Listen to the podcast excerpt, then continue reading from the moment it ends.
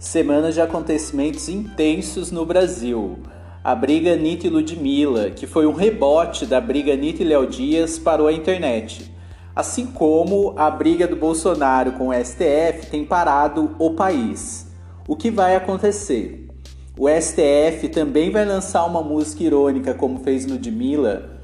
O Bolsonaro vai continuar na ousadia e alegria, forçando a barra, como fez a Anitta. Essa treta você entende aqui hoje no Política é Pop.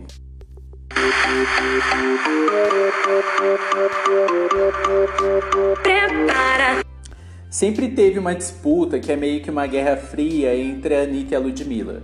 As duas surgiram aí quase que na mesma época. A Anitta era MC Anitta, a Ludmilla era MC Beyoncé, depois virou Ludmilla. E sempre teve aí uma disputa de quem é que vendia mais, quem fazia mais shows, quem fazia mais sucesso, quem ficava mais na mídia. E essa briga também foi muito alimentada mais pelos fãs do que por elas próprias. E o que é que tem a ver essa briga com a briga do Bolsonaro com o Supremo Tribunal Federal? Primeiro que nós temos aí dois grandes fã-clubes. De um lado, quem é contra os absurdos do presidente, como eu, e do outro quem come cocô e arrota mito para qualquer merda que ele faça na presidência da República. Se a gente for fazer um comparativo, o Bolsonaro nesse caso ele está assumindo um papel meio de Anitta, gosta ali de cutucar o outro lado, de forçar a barra, de ser meio irônico, fazer comentáriozinho desnecessário em post de Instagram. E o STF, por outro lado, é a Ludmilla, que é aquela pessoa que aguenta, aguenta, aguenta e quando vai agir, dá uma rasteira, divulga um áudio, prende quem espalha fake news, como a Sarah Winter, e em últimos casos, age ali cercando o governo por aquilo que o Bolsonaro mais teme, que é a nossa Constituição. No último fim de semana, além dessa briga, teve também um episódio muito simbólico em Brasília, que foi liderado por ninguém mais ninguém menos que Sarah Winter.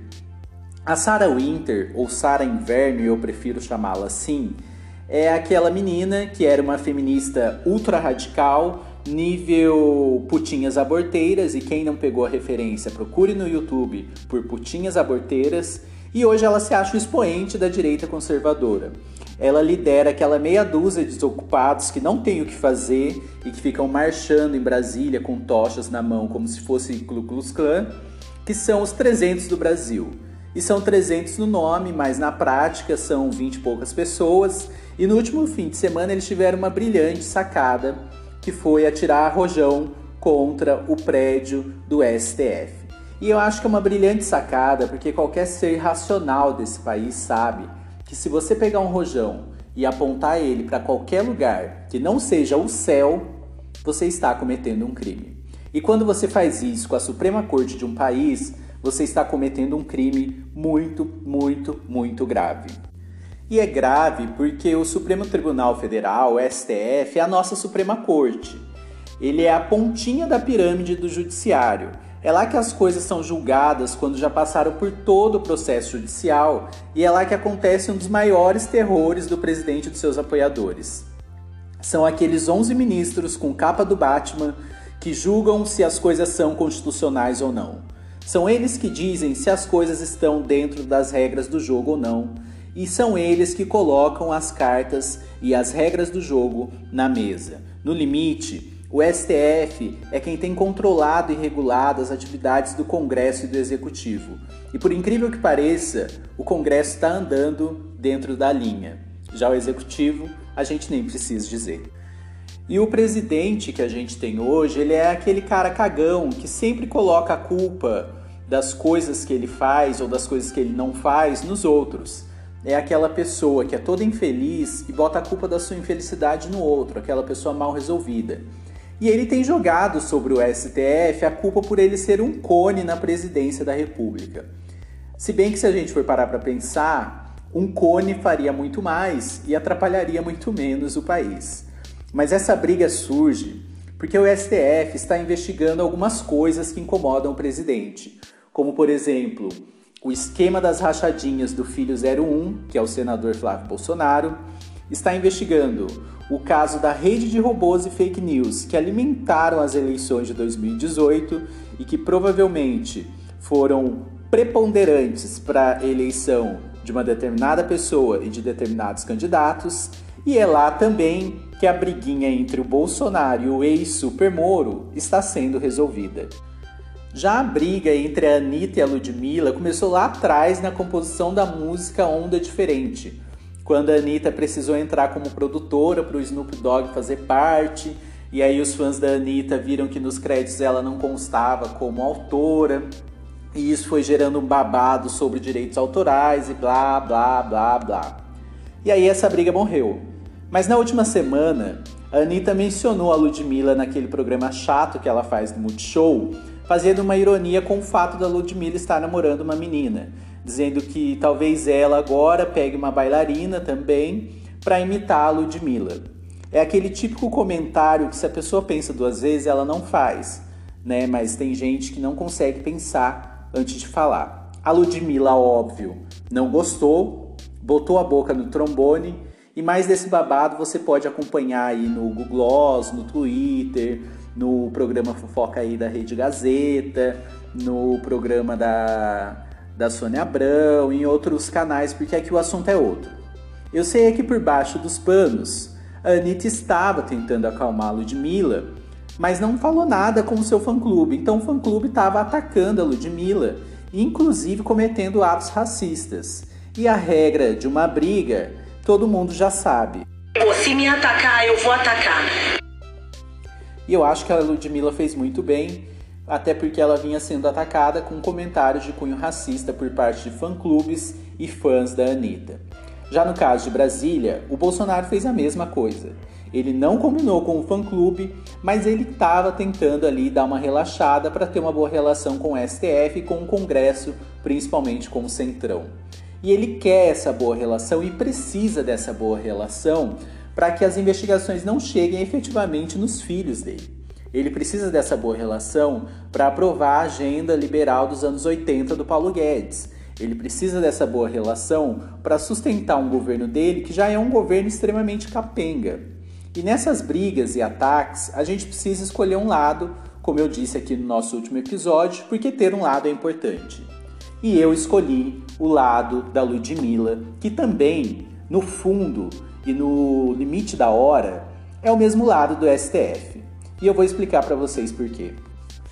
Primeiro, porque a Ludmilla só quer fazer o trabalho dela em paz, na tranquilidade e viver a vida dela, seguindo aí o, o, caminho dela de ser uma estrela do nosso funk, do nosso pop, uma cantora com muita representatividade, uma cantora aí que tem uma vida super tranquila, uma relação super boa com os fãs, com os outros famosos, etc. Assim como o Supremo Tribunal Federal. Segundo, a Anitta, né, gente, toda semana está aí nos noticiários e nas redes de fofoca. E a gente precisa de espaço para conseguir pensar no de férias com ex-Brasil que está rolando, na nova lista da Fazenda, em outros assuntos e outros temas que estão acontecendo aí e a gente está se perdendo por conta da Anitta.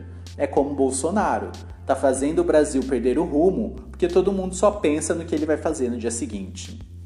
E terceiro, a Ludmilla já tinha meio que encerrado essa briga, porque brigar por uma canção cujo refrão é bateu, fudeu, bateu, fudeu, já é demais, né, gente? E o STF também só tá tentando fazer o seu trabalho, manter as coisas dentro da casinha, manter o Brasil funcionando, evitar conflitos. Só que o Bolsonaro é uma criança mimada. E ele tá brigando por uma guerra que ele já perdeu, porque todos os caminhos apontam para o um mesmo fim. Ele foi beneficiado por uma campanha cheia de fake news, cheia de robôs, e os filhos dele participaram de algum modo da rachadinha do Queiroz e a justiça está tentando e vai provar isso. Eu queria, antes de encerrar, pedir um, umas desculpas aí a todo mundo, porque eu juro que eu tento não falar de Bolsonaro ou de Anitta, mas toda semana eles estão causando polêmica, eles estão criando factoides, eles estão na mídia fazendo merda e não dá para fugir disso quando a gente fala de política e fala do mundo pop. E isso só revela que o ego dos dois é muito próximo com o ego da Suzana Vieira, como eu já disse aqui no primeiro episódio de teste, em que eu comparo o Bolsonaro ao Justin Bieber. Mas na verdade, talvez a comparação esteja mais próximo da Anitta do que do Justin Bieber de fato. E para encerrar, enfim, eu gostaria de comentar cinco fatos nessa semana que nos dão esperança de que talvez no futuro alguma coisa boa aconteça. Segunda-feira, a Sara Inverno foi presa pela merda que ela fez com os rojões no STF. Terça-feira, o STF quebrou o sigilo de 11 parlamentares bolsonaristas ligados a uma rede de fake news. Quarta-feira, o STF manteve o agora ex-ministro da Educação, Abraham Weintraub, eu acho que eu estou falando o nome desse cara certo, no inquérito das fake news, ou seja, ele vai ser investigado sim. E quinta-feira, o Queiroz, que sumiu, foi preso na casa do advogado do presidente e nesse mesmo dia o ministro da Educação caiu. Eu só posso encerrar esse podcast com uma canção.